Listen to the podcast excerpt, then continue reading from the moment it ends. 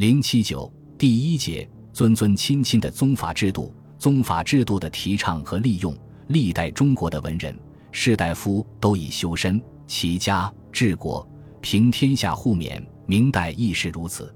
所谓君子在朝则正美，在乡则俗美。以血缘为纽带的尊亲宗法制度，就成了明王朝最基层的组织，也是明代国家的统治基础。明代的理学家都十分注意研究宗法制度，并在自己的政治实践中去利用家族宗法制度来巩固明王朝的封建统治。其代表人物就是邱训和王守仁。邱训，字仲申，广东琼州人。弘治年间曾官至礼部尚书、太子太保兼文渊阁大学士。他的一生都在极力宣传宗法思想。研究如何巩固封建家族制度。首先，他认为家里对巩固封建家族制度的意义不可小视。在《修文庄公集》卷二中，记录了邱训对朱熹《家里》一书的评价：“诚粹邪说，正人心之本也。使天下之人人诵此书，家行此礼，慎终有道，追远有疑，则彼自息矣。如道其有不振也哉？”他将朱熹的这部《家礼》重新编纂成《家礼节要》，书中特别补充了当时流行于家族内部的许多仪式和繁文缛节的内容，而且还把家族的种种礼节绘成图样，损益以当时之志，每章之末又附以于注及考证，以便能在民间推广运用。邱训编纂的《家礼仪节》影响极广。这本书在以后的几百年间多次翻刻，其后民间广泛流传的各种诸子家礼也多是邱训的本子。其次，邱训主张由朝廷立法来制止对族田的兼并。他认为设置族田本为美事，创立之初三四世间固若以为，可是随着时间的推移，恒产有数，而百姓无穷。至于六七世之后，食指日多，费用日广。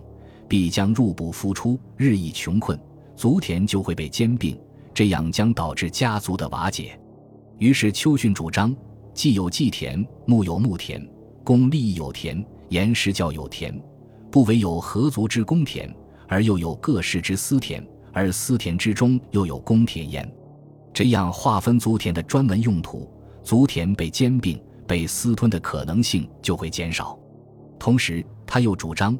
用国家法令强制禁止家族成员买卖族田，私家既为之犯，而率族以必遵其祖训，官府又为之禁令，而县民人以各守其家法，禁止了族田的买卖，政府还需对面临破产的家庭予以扶持。只有如此，其家泛久而行，而族居不散，本然之道长存，淳古之俗可复，宗法制度就可以巩固了。其三。邱训还力主修建祠堂，在《家礼仪节》一书中，他认为防止血缘关系疏远的方法就是要修祠堂，靠祠堂维系家族，可使族人永不迁徙，敬宗收族，尊尊亲亲，家族也就不会瓦解。故而祠堂有功于世数甚大，非但一家一族之事而已。和修祠堂相辅相成的，就是要让朝廷出面来立法。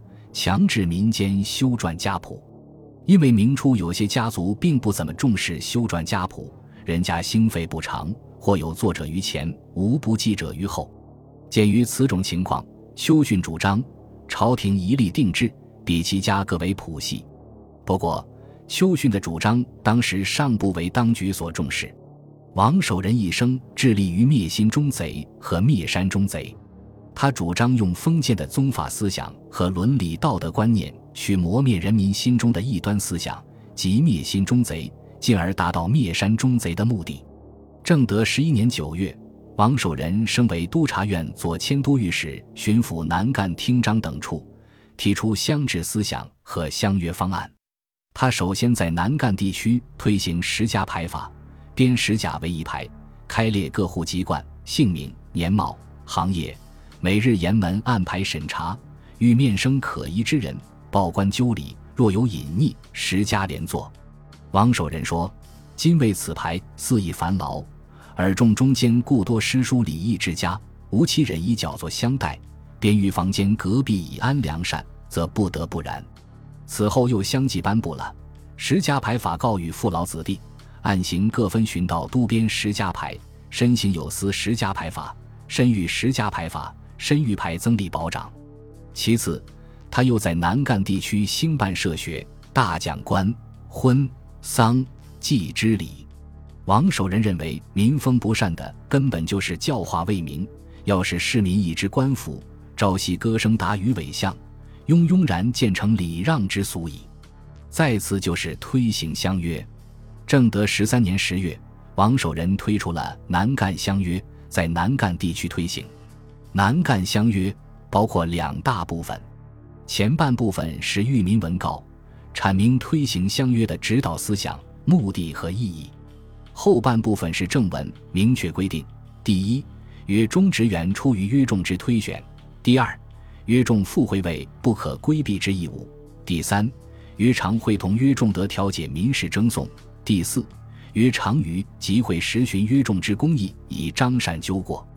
在王守仁等人的大力提倡和朝廷的推行之下，到隆庆年间，全国各地大都制定了乡约。乡约规条与族规家法相辅相成，对巩固血缘宗法制度和明朝的封建统治产生了重大的作用。